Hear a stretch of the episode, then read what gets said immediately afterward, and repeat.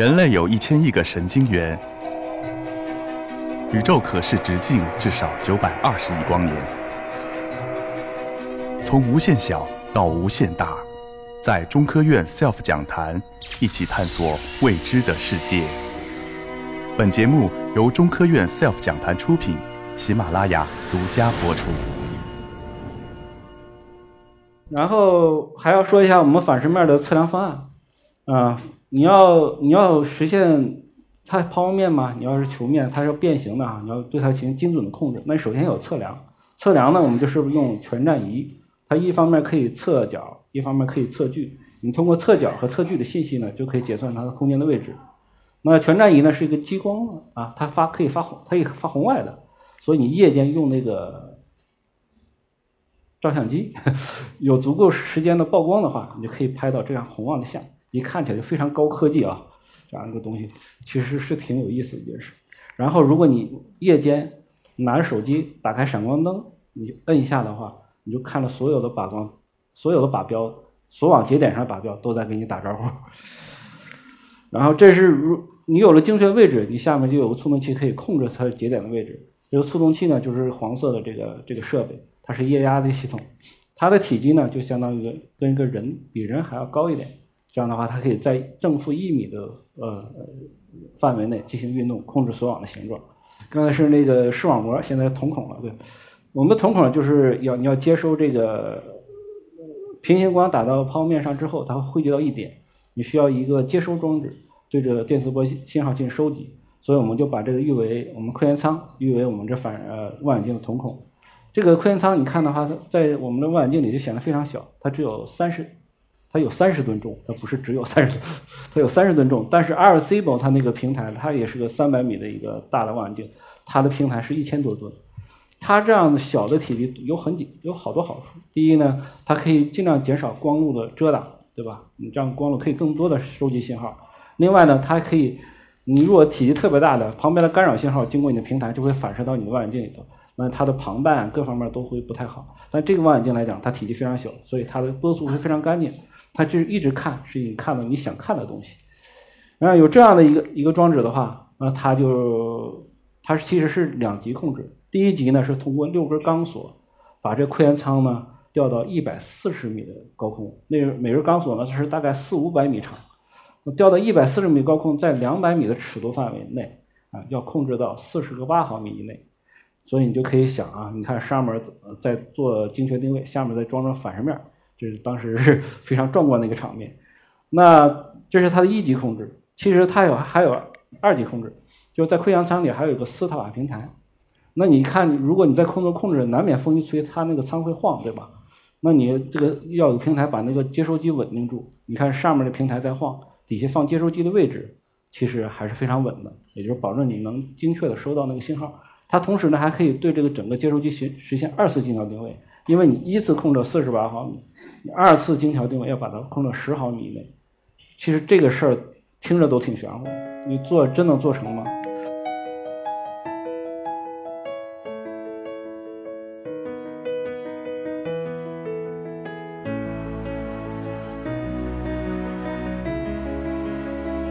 嗯，我想我们还是比较幸运，在那个八月十七号。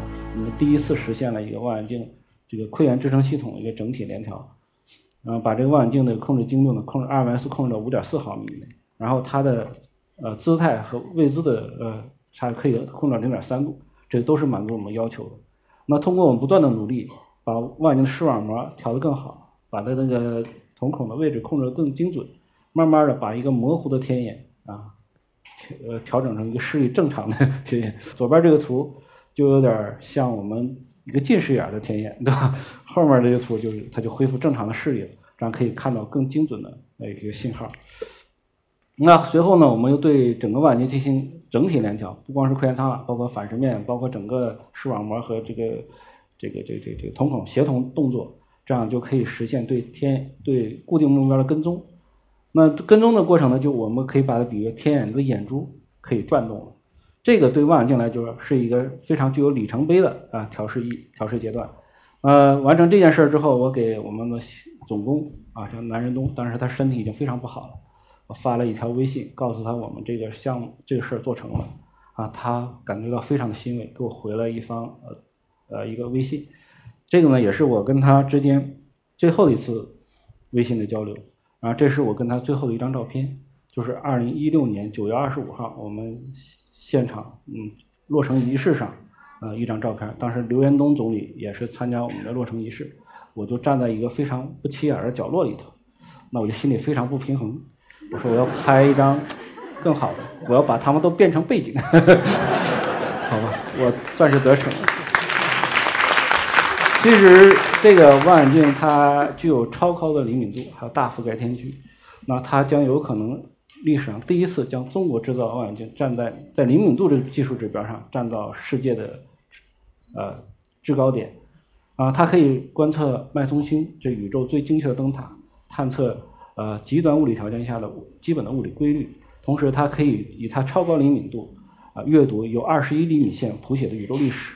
它有可能探测到更早期一百三十七亿光年之前的宇宙，同时呢，它还可以主导国际 V R B B I 网，实现高分辨率、高灵敏度的天文观测。它有可能把我国的空间呃探测和通讯能力呢延伸到太阳系的边缘。那如果你问我这个望远镜有多贵，那它只是相当于一公里的地铁。那有有还有人问我，你到底值不值得去做这样一件事情？那我想你们每个人都有你们心里的答案。那至少对于我来说是非常值得的一件事情。如果说这个你们，我是非常欢迎你们去到我们现场去去转一转的，这是一个风景，也是一个科学的风景。如果你们运气足够好的话，你第二天爬到我们一个山顶，就可以看到这样一个雾中的 FAST，非常美丽。如果晚上去的话，你可以看到一个非常美的星空。我想，对于大多生活在都市的人们来讲，这已经是一个非常奢侈的一件事情。但在那里还是非常常见的资源。如果还够幸运的话，你能看到一个非常各种奇怪的生物，是吧？这个是我们后来被制作成标本了。然后我们还有一些简单善良的人，就是非常的孤独，经常以宠物为伴。如果有美女到我们现场去参观的话，我非常希望你把她也带走。这还有她的电话。好，还是回到我们 FAST 的望远镜，就是 FAST 望远镜就是是一个世界上最大的单孔径望远镜。刚才的意义已经不言而喻了，但是呢，还有很多问题。我坦诚的说，我们还有很多问题要做。它可以观测了，也可以出出成果了。它现在探测了九颗新发现的脉冲星，还有三十多颗新的候选体，包括对一些已经有一些新的天文发现。但是它的正常工作是是非常难的，就包括我们调试都非常难的，因为我们没有历史的经验可借鉴。它非常特殊一个望远镜，跟其他望远镜工作模式都不太一样，而且它有大量运动部件和机械装置。嗯，我们必须要努力的工作，进一步降低这个所有望远镜故障对这望远镜观测性能影响。而且我要保证它随时你想看就能看，你想看什么就能看什么。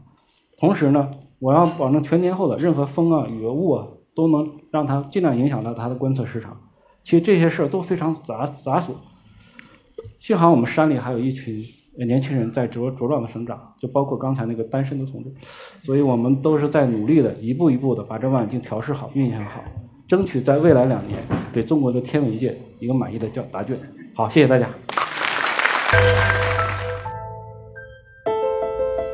夏奥夫讲坛恢复更新啦！每周三、周五的下午五点，与您畅聊科学之美。